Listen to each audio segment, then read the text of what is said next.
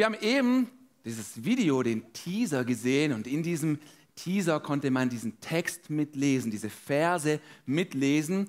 Und das ist ein Text aus dem Buch eines Propheten. Und dieser Prophet, er heißt Jesaja.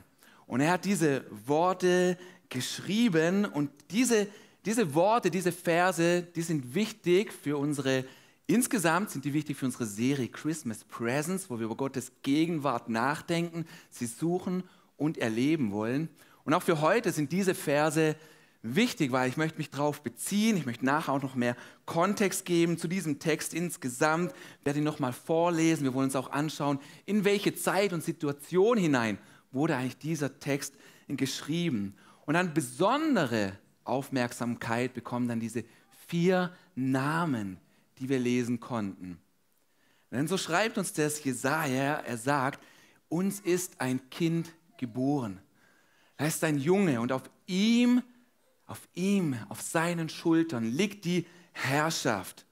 Und dann kommen diese Namen, wo er beschrieben wird. Ja, und für uns heute rückblickend ist es recht easy, weil wir wachsen plus minus damit auf, dass wir wissen, naja, diese Namen beziehen sich auf Jesus.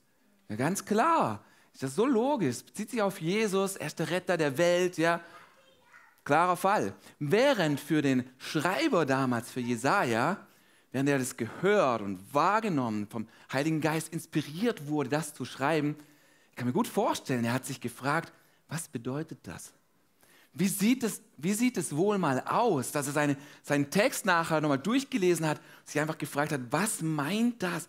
Was bedeuten diese Namen? Für, für wen sind die? Was wird hier beschrieben?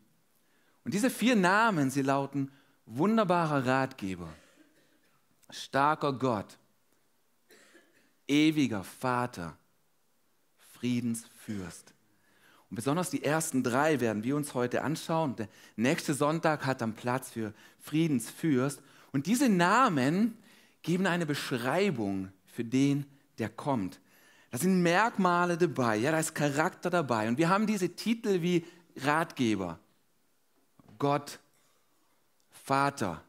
Dann haben wir noch zusätzliche Wörter, die nochmal mehr Beschreibung, nochmal mehr Farbe und Inhalt mitgeben. Ja? So dass Jesus nicht nur Ratgeber ist, ein wunderbarer Ratgeber. Und er ist ein starker Gott. Er ist ein ewiger Vater. Und da, wo, wo unsere Väter, die begleiten uns nur für eine Zeit lang. Und irgendwann heißt es Abschied zu nehmen. Aber dieser Vater ist ein ewiger Vater. Er ist da und er bleibt. Und er ist ein Friedensfürst.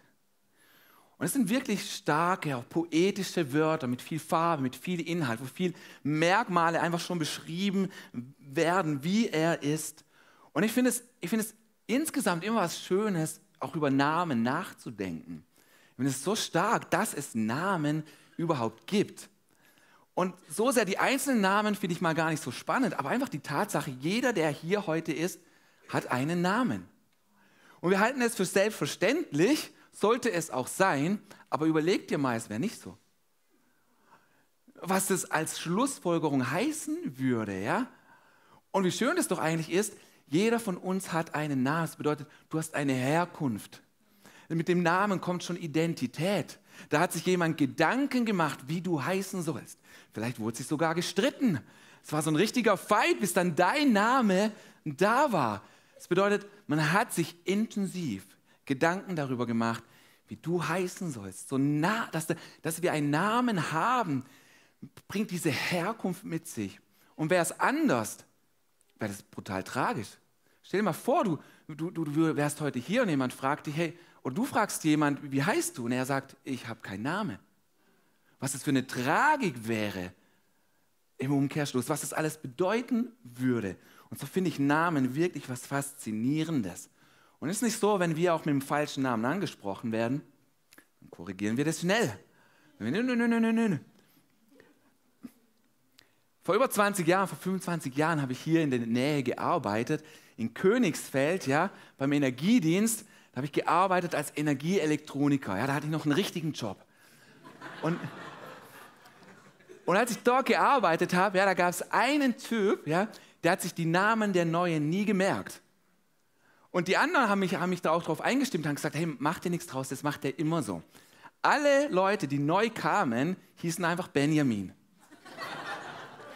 Der hat sich das Leben einfach gemacht, ja, und immer wenn der was von mir wollte, hat er mich gerufen mit Benjamin. Und ich habe ihm dann erklärt und gesagt, Martin, nicht Benjamin. Der Schluss stimmt, ja, der Anfang noch nicht. Martin, ist das denn so schwer? Ja? Und so korrigieren wir auch Leute ganz schnell, wenn sie uns mit dem falschen Namen ansprechen. Es ist uns wichtig, ja, dass wir, dass wir mit einem richtigen Namen angesprochen werden.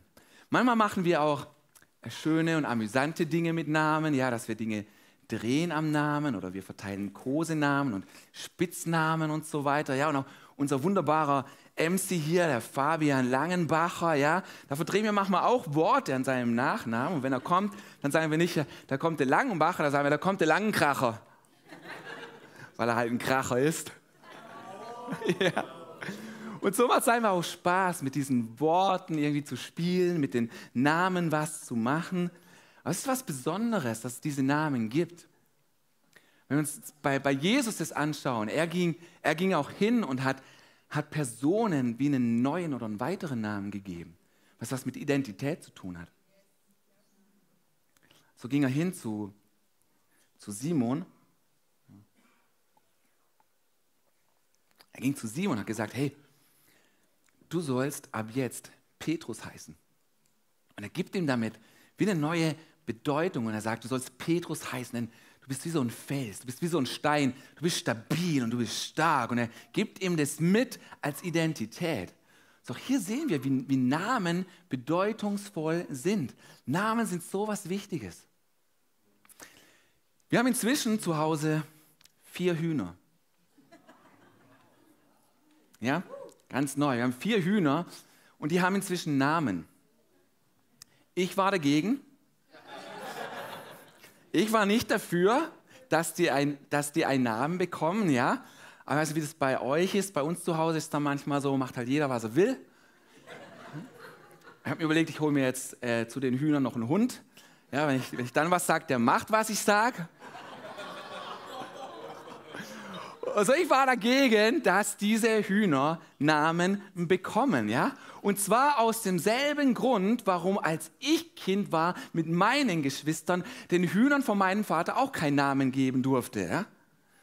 Und bei uns damals war das so, als mein Vater zum ersten Mal Hühner geholt hat, da haben wir auch gefragt, ich habe mir überlegt, warum fragt man sowas eigentlich um Erlaubnis? Aber wir haben einfach gefragt, Papa, dürfen wir den Hühnern Namen geben? Mein Vater hat gesagt, nö, dürft ihr nicht. Und dann haben wir natürlich gefragt, ja, warum nicht, Papa? Und er hat geantwortet, gesagt, in dem Moment, wo ihr diesem Tier einen Namen gebt, fangt ihr an, eine intensivere Beziehung zu diesem Tier aufzubauen. Schlau, wirklich schlau. Da, da ist schon echt was dran, ja? Und er hat das natürlich noch weitergeführt und hat gesagt, und wenn dann irgendwas mal mit dem Tier ist oder dem was zustößt,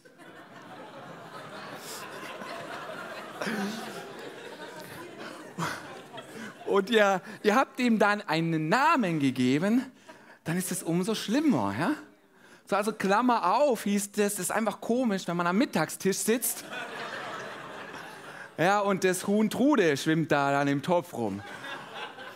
Und aus dem Grund hat er gesagt, gebt keinen Namen. Aus dem Grund habe ich das auch zu Hause gesagt, wir geben diesen Tieren keinen Namen. Ist halt doch passiert. Ja, und jetzt diese Woche, ja, diese Woche kam ein Raubvogel aus dem Himmel herabgestürzt. Ein Mäusebussard. Die, krallen sich aber nicht nur Mäuse, der hat eins unserer Hühner gepackt. Ich weiß nicht welches, eins von den vier halt. Packt er da ein Huhn ja, und will weg damit. Zum Glück hat Tanja beobachten können. Und sie ist raus und hat gebrüllt ha? und hat diesen Bussard verscheucht. Und der Bussard hat verloren und alle vier Hühner waren noch da. Ja? Dank Tanja.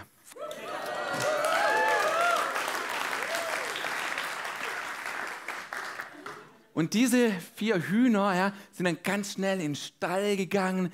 Die waren total aufgeregt und eingeschüchtert. Die waren richtig unter Schock und so weiter. Und die, die drei, die drei äh, Hühner, die nicht angegriffen worden sind, die haben das angegriffene Huhn in die Mitte genommen und waren so voll drumherum, haben geguckt, dass es sich beruhigt. Ja. Und auch Tanja war da und hat geschaut, dass da wieder Ruhe reinkommt. Und man hat wirklich gemerkt, so, also Tanja und die Hühner, so eine Wellenlänge.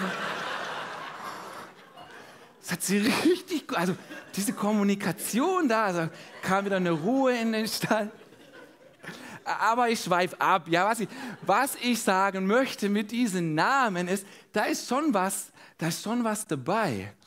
Ja, dass sobald etwas einen Namen bekommt, ja, wird eine Beziehung intensiver. Und man kann eine intensivere Beziehung aufbauen. Da ist diese Verbindung zwischen Namen und Beziehung, da ist auch diese Verbindung zwischen Namen und Identität. Und so auch bei diesen Namen, die wir bekommen haben, die Jesus beschreiben. Und das, das heißt für uns, bedeutet für uns, wir können durch diese Namen eine Beziehung aufbauen zu Jesus. Sie beschreiben ihn, wie er ist. Und wir können ihn viel besser kennenlernen, wenn wir diese Namen haben. Auch wenn du heute zum ersten Mal hier bist, zum ersten Mal im Stream dabei und du machst dir Gedanken darüber, wie ist dieser Gott? Wie kann ich eine Beziehung zu ihm aufbauen? Diese Namen helfen dir dabei zu verstehen, wie er ist. Jesus hat auch gesagt, wer mich anschaut, der sieht den Vater. So, wenn wir Jesus anschauen, diese Namen anschauen, dann bekommen wir einfach dieses Bild davon, wie er ist. Und Jesaja beschreibt es und sagt, er ist ein wunderbarer Ratgeber. Er ist ein starker Gott. Er ist ein ewiger Vater er ist ein Friedensfürst. Und diesen Text haben wir vorhin im Teaser gesehen und der ein oder andere hat es mitgelesen. Und ich möchte uns den einfach nochmal vorlesen, dass er wirken darf. Der ist nicht auf der Leinwand, du kannst einfach zuhören. Und ich mag uns einfach auch einladen, lasst uns wieder so eine Kultur haben, wir bringen unsere Bibel mit. Okay, sondern wir bringen unsere Bibel mit und die ist da auf unserem Schoß und wir haben einen Stift dabei, vielleicht noch einen Notizblock, ja. Und dann, dann kannst du aufschlagen Jesaja 9 und dann kannst du dir Sachen dazu schreiben. Ist eine coole Gewohnheit, ja, zu sagen, ich habe meine Bibel aus Papier dabei und ich schreibe mir Sachen dazu. Lass uns diese Gewohnheit gemeinsam formen. So, ich lese uns das mal vor, die Verse 1 bis 6. Denn das Volk, das in der Dunkelheit lebt, sieht ein helles Licht. Und über den Menschen in einem vom Tode überschatteten Land strahlt ein heller Schein. Du vermehrst das Volk und schenkst ihm große Freude. Es freut sich über dich wie ein Volk zur Erntezeit, wie jubelnde Menschen die Beute unter sich aufteilen. Denn wie am Tage Midians, damit ist die Zeit bei Gideon gemeint, denn wie am Tage Midians zerbricht Gott das Joch das sein Volk drückte, und den Stock auf seinem Nacken, die Peitsche seines Treibers. Alle dröhnend marschierenden Stiefel und blutgetränkten Mänteln werden verbrannt werden und in Flammen zum Opfer fallen. Denn uns wurde ein Kind geboren, uns wurde ein Sohn geschenkt, auf seinen Schultern ruht die Herrschaft. Er heißt wunderbarer Ratgeber starker Gott, ewiger Vater, Friedensfürst. Seine Herrschaft ist groß und der Frieden auf dem Thron Davids und in seinem Reich wird endlos sein. Er festigt und stützt es für alle Zeiten durch Recht und Gerechtigkeit. Das wirkt Jahwe, der allmächtige Gott, im Eifer seiner Leidenschaft. Israel war aufgeteilt, war zersplittert in den Norden, in den Süden, in Israel und in Juda. Und gleichzeitig waren sie umgeben von Nationen, umzingelt von diesen Nationen, wurden auch von dort bedroht. Und Israel als, als Nation, sie waren einfach zusätzlich unter einem gottlosen, korrupten König und Herrscher. So, da war viel Elend und es war viel Not, es war viel viel Tod, es waren viele Fragen. Und in diesen Zustand hinein schreibt Jesaja. Und der Kontrast, ja, so wie wir sie jetzt auch kennen. Er kam in eine Jahreszeit, wo die Tage kurz waren, wo die Tage kalt waren, wo viel Dunkelheit einfach war. Und wir, wir feiern das symbolisch, wir feiern dieses Fest des Lichts, weil Jesus ist das Licht der Welt. Und er ist der, der Frieden bringt, der Finsternis vertreibt. Ich für mich habe gemerkt, auch bei diesen Stellen, aber auch bei anderen Stellen, ich habe gemerkt, wenn ich am Bibellesen bin, habe ich gemerkt, schon, schon, schon vor zwei, drei Jahren, wie Gott dann einfach kommt und zum einen sagt, der Martin, ich finde es super, dass du mein Wort liest und liest mehr darin. Aber Martin, ich möchte unbedingt, dass du auch mehr über mein Wort liest. Dass du mehr verstehst, in welchen Kontext hinein wurde das Ganze geschrieben. Dass du nicht einfach nur lest, sondern auch verstehst, was war denn damals überhaupt Sache. Lerne diesen Kontext, lerne etwas über mein Wort. Das ist zum Beispiel total wichtig, auch wenn wir diese Bücher von den Propheten lesen, zu verstehen, wann wurde das geschrieben, war das deuten könnte, einer hat vom anderen abgeschrieben. Wenn das zutrifft, weiß man nicht, wer von wem. Oder einfach, Gott hat beiden exakt dasselbe weitergegeben und sie haben Wort für Wort dasselbe niedergeschrieben. Ne? So, aber beide haben zeitgleich gelebt und beide haben auch Jesus als Messias angekündigt. Ja? Und interessant ist, Jesaja hat es so gemacht, wie wir es eben auch gelesen haben. Er hat gesagt: So, hey, da kommt jemand, ein Junge wird kommen und Jesaja hat gesagt, schaut in den Norden. Schaut in den Norden, ja, schaut in dieses Land, mit dem wir gerade noch im Krieg und im Konflikt stehen. Aber aus dem Norden, aus Galiläa wird ein Licht hervorgehen. Während Micha, Micha hat geschrieben, schaut in den Süden. Da wird der Messias hervorkommen. Ja? Wir kennen das aus dem Buch. Micha, er schreibt, denn du Bethlehem bist zwar eine kleine Stadt, aber aus dir wird hervorgehen. So, ähm, Jesaja sagt, schau den Norden. Micha sagt, schau den Süden. Die Propheten wieder. Ha? So, wer hat jetzt recht? Ein Friedensfürst. Und diese ersten drei Worte, die schauen wir uns genauer an. Ratgeber. Er ist nicht nur ein Ratgeber, er ist ein wunderbarer Ratgeber. Und jeder von uns, wir als Menschen, wir brauchen auch Leute um uns herum, die uns mit Rat zur Seite stehen. Du brauchst Menschen um dich herum, die gucken, ja, die dir nicht nur sagen, was du hören willst, die uns nicht nur sagen, was wir hören wollen, sondern uns auch sagen, was wir hören sollen. Ja. So, so Leute brauchen wir um uns herum. Und es ist so krass eigentlich zu sehen, wie viele Spezialgebiete wir inzwischen haben an Ratgeber. Du hast Erziehungsratgeber, du hast Coaches für die Ehe, du hast Ratgeber für Finanzen, du hast Coaches für Körper und Lifestyle. Wir haben uns enorm spezialisiert auf verschiedene Sachen und für gewisse Abschnitte im Leben brauchst du auch unterschiedliche Ratgeber, die dir Rat geben können. Und auch, auch unsere Welt braucht unbedingt einen Ratgeber, einen wunderbaren Ratgeber. Und viele denken, ja, sie könnten es, aber alle scheitern. Und ein Mensch wie du und ich, wir werden das auch nicht hinkriegen, der Welt den Rat zu geben. Und deswegen warten wir auf Jesus sein zweites Kommen, weil dann wird das, was wir gelesen haben, sich auch endgültig erfüllen. Ja? Auf seinen Schultern ruht der Frieden. Wenn Jesus wiederkommt, wird er diesen Frieden endgültig bringen. Deswegen warten wir auf ihn weil er hat diesen wunderbaren Rat. Er weiß, was zu tun ist. So erstaunlich, wenn wir lesen von Jesus, wie er mit den Leuten umgegangen ist. Er wusste immer, was das Problem ist. Er konnte direkt ins Herz sehen und den Rat geben, den die Person brauchte. So schaut er einen Mann an und er konnte ihm direkt sagen, hey, dein Problem ist Geld. Gib dein Geld den Armen und komm und folg mir nach. Er hat eine Frau gesehen, hat gesagt, so, hey, dein Problem ist, du lebst mit einem Mann zusammen, der nicht dein Mann ist.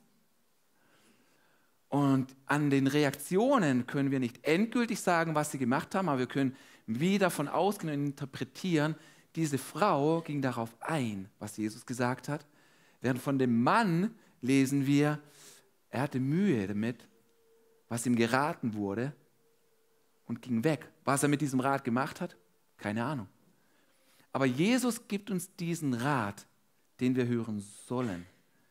Nicht nur den wir hören wollen. Und auch für dich, weißt, egal in welcher Situation du bist, für Gott ist kein Problem zu groß oder zu klein. Im Himmel hat es für jedes Problem schon die Antwort und die Lösung. Und er ist dieser wunderbare Ratgeber, der diesen Rat geben kann, den wir brauchen und der rauskommt, mit dem wir rauskommen. Und er vermag in dein Leben zu sprechen. Und er hat auch die Autorität, das zu tun, weil er ist ein starker Gott. Er ist ein starker Gott. Und zu seiner, zu, zu seinem Rat, ja, kommt diese Kraft. Und Jesus ist kein schwacher Gott, er ist kein mickriger Gott, er ist ein mächtiger Gott, er ist ein starker Gott und seine Power hat Qualität. Jesus ist der, der zum Sturm gesprochen hat, schweig. Und es war still.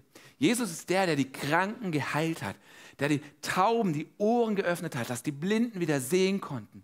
Jesus ist der, der das Essen vermehrt hat, der Wasser zu Wein verwandelt hat. Jesus ist der, der die Toten zum Leben wieder auferweckt hat. Er ist ein starker, er ist ein mächtiger Gott. Und er, er hat damals schon gesagt, das, was ihr jetzt seht, diese Wunder, ihr werdet größere tun. Was bedeutet, sein Wirken ist noch nicht zu Ende. Sein Wirken soll und muss weitergehen. Er ist ein starker Gott. Sie ist ein wunderbarer Ratgeber. Er ist ein starker Gott. Und zu seiner Weisheit und zu seiner Power kommt diese Liebe des ewigen Vaters dazu. Da kommt diese Liebe eines Vaters. Und an der Stelle kann man sich wirklich fragen, ja Moment mal, wenn Jesus Gottes Sohn ist, wie kann er dann dieser ewige Vater sein? Und Jesus, er hat, er hat es schon eigentlich beantwortet. Er hat gesagt, hey, wenn ihr mich seht, dann seht ihr den Vater. Wenn ihr mich anschaut, seht ihr den Vater im Himmel. Oder er hat gesagt, wer mich sieht, wer mich anschaut, ja, der sieht den, der im Himmel ist. Und auch die Jünger haben schon, haben schon gesagt, Gott, äh, haben gesagt, Jesus, zeig uns doch den Vater. Zeig uns den Vater und wir sind zufrieden. Und Jesus hat echt fast die Krise gekriegt und gesagt, so, was, was fragt ihr hier eigentlich? Ja, jetzt bin ich so lange bei euch und ihr stellt diese Frage. Und dann sagt er, glaubst du nicht, dass ich im Vater bin und der Vater in mir ist. Mein Vater lebt in mir und er handelt durch mich. So, wenn wir Jesus sehen, sehen wir den Vater. Und, und aus diesem Grund, hey, lest die Bibel. Aus diesem Grund lest die Evangelien. Dort siehst du Jesus und wenn du ihn siehst, siehst du den Vater. Bau dir nicht deinen eigenen Gott irgendwie zusammen. Und wenn du keine Bibel hast, dann möchten wir dir eine schenken dann geh nachher zum Infopoint, geh zu jemandem, der ein Welcome-Team hier auf seinem Shirt hat, dann geh auf den zu und frag nach einer Bibel. Und wenn du dort liest und besonders in den Evangelien liest, dann kriegst du ein Bild davon. Du siehst, wie Jesus ist, wie er agiert. Wenn du ihn siehst, siehst du den Vater.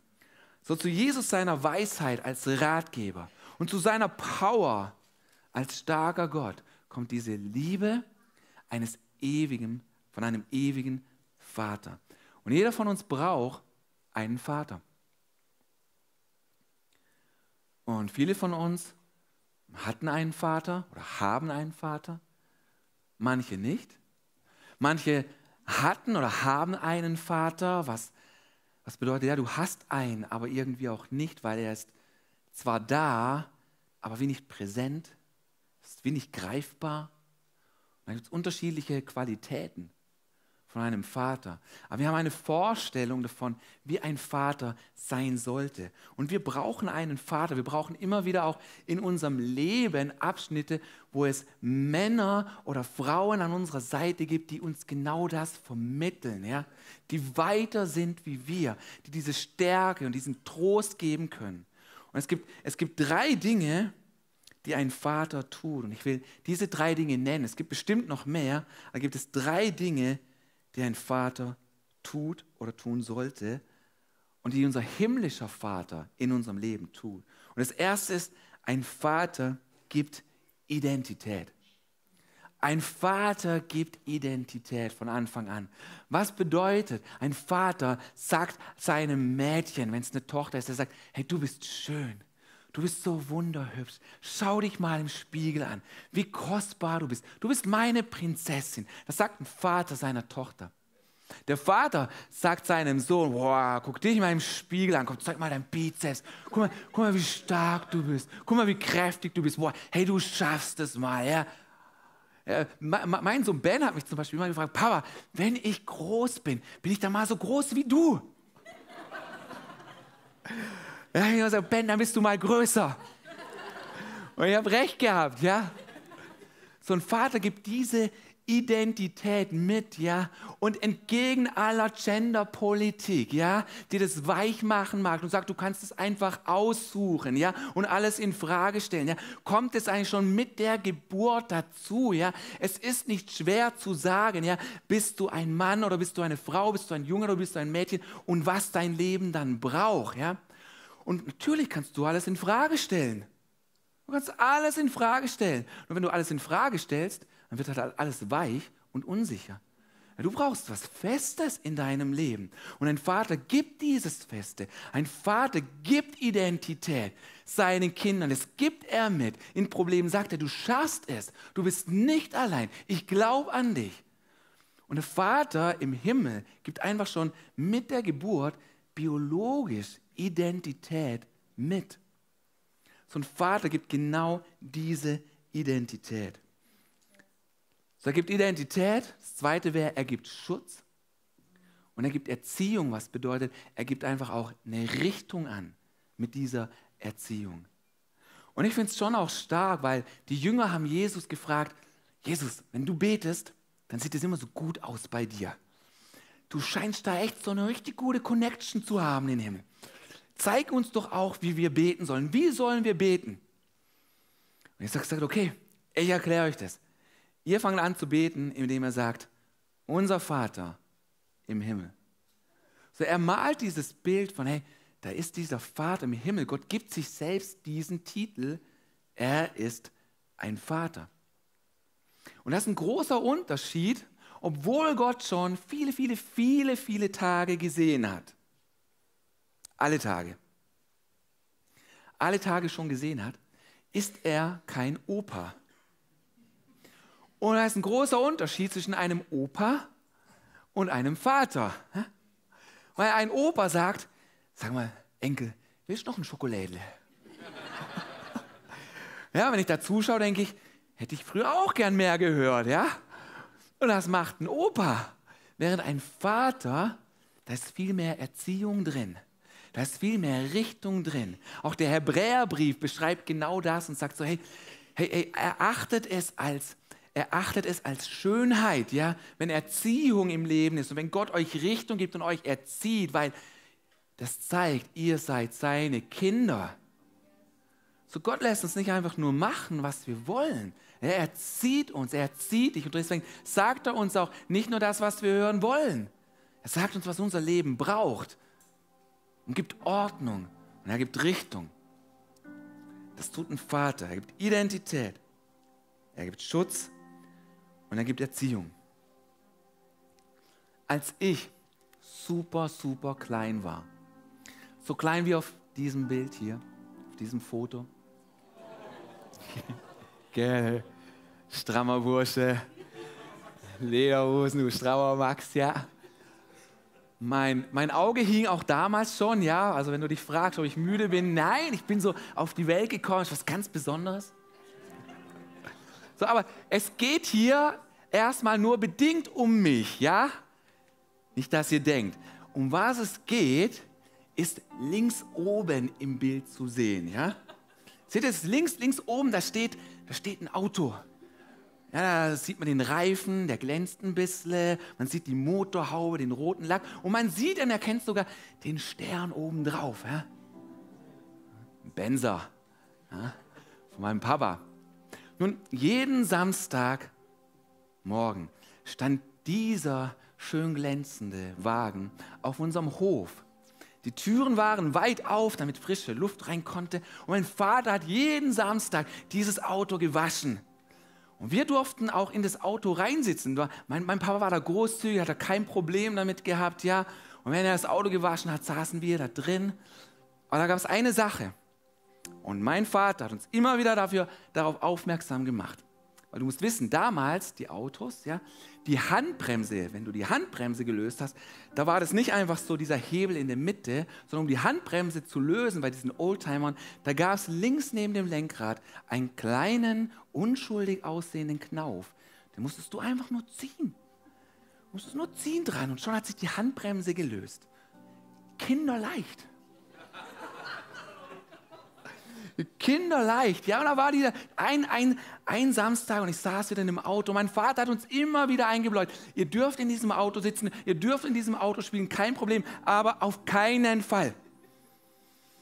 Auf keinen Fall dürft ihr an diesem runden Knauf ziehen. Okay, Papa, mach ich nicht, mach ich nicht. Am Samstag, so saß ich da. Ich sehe meine Gelegenheit. Und ich ziehe dran. Ich ziehe an diesem Knauf und auf einmal fängt dieses Auto an zu rollen. Gang war nicht drin.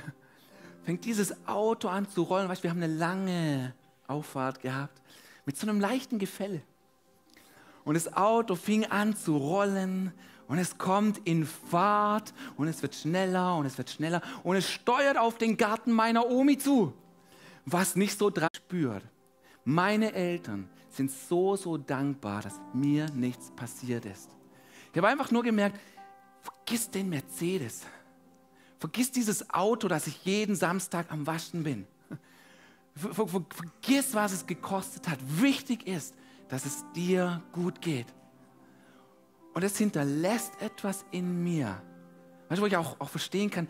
Und, und das einfach auch, auch für, für dich weißt, Gott ist es egal, was du in deinem Leben schon an die Wand gefahren hast. Gott ist es egal, was du schon zu Schrott gefahren hast. Du bist ihm wichtig. Und ich habe das gemerkt bei meinem Vater, genau das, genau das hat er vermittelt. Gut, dass dir nichts passiert ist. Du bist das Wichtigste in unserem Leben. Vergiss dieses Auto. Total egal. Und das ist schon was Besonderes. Es gab andere Situationen in meinem Leben, aber weißt, ich sehe das wie so ein, ich möchte mein Leben immer wieder betrachten mit einem Tagebuch, ich die schönen Seiten anschaue. Und das ist eine schöne, also das Ende ist schön, Happy End. Und das ist schön zu wissen, wie meine Eltern zu mir standen. Und dein Vater im Himmel, dein ewiger Vater, sieht es genauso. Du bist wichtig für ihn. Das ist auch die Identität, die er dir geben mag. Du bist wichtig. Schon mit Identität ist es so. Identität wird dir gegeben und du fängst an, sie zu glauben. Identität wird dir gegeben und du fängst an, sie zu glauben. Du glaubst, dass du kostbar bist in den Augen deines Vaters. Du glaubst, dass dir vergeben ist in Jesus. Du glaubst, dass du eine neue Schöpfung bist und Altes vergangen ist. Das sind alles Dinge, die wir annehmen. Du glaubst, dass Jesus für dich gestorben ist und dass alles am Kreuz erledigt ist. Dass dir vergeben ist und du deswegen vergeben kannst. Aber es beginnt damit, dass es du glaubst. Deine Identität in Jesus.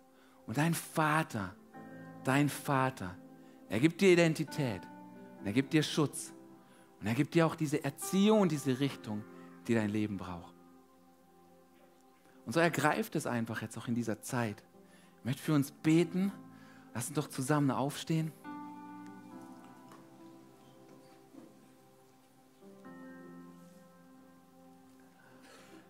Und wenn du Jesus kennenlernen möchtest, wir haben ein Gebetsteam hier auf der Seite, das ist rechts und das ist links. Und während diesen Liedern, geh da einfach, geh gerne auf die zu und erzähl ihnen von dir und erzähl, hey, du möchtest diese Beziehung mit Gott durch Jesus haben. Und dann beten die mit dir, leiten dich in ein Gebet. Und dann glaube, glaube, dass er für dich ist. So, Vater im Himmel, ich danke dir, dass du diesen Titel gegeben hast. Ich danke dir dafür, dass du sagst, du bist ein Vater. Du bist ein ewiger Vater. Und ich bete jetzt, dass, dass dein Wirken hier durch die Reihen geht wo wir als irdische Väter nicht perfekt sind und wo wir Dinge auch erlebt haben, die nicht perfekt waren. Du bist perfekt. Du bist perfekt. Und ich bete, dass du das gibst, was jetzt jeder braucht an diesem Morgen. Ich bete, dass du Identität gibst. Ich bete, dass du Stärke gibst und Schutz und auch Richtung. Ich bete heute Morgen auch für deine Erziehung in uns, weil du es gut mit uns meinst. Danke. Du bist ein wunderbarer Ratgeber. Du bist ein starker Gott, ein ewiger Vater, ein Friedensfürst. Du bist dieser Fels der Zeiten, der bei uns ist durch die Zeit hindurch. Und ich bete, Vater, wirke, wirke du in dieser Zeit. Lass wirken an dir.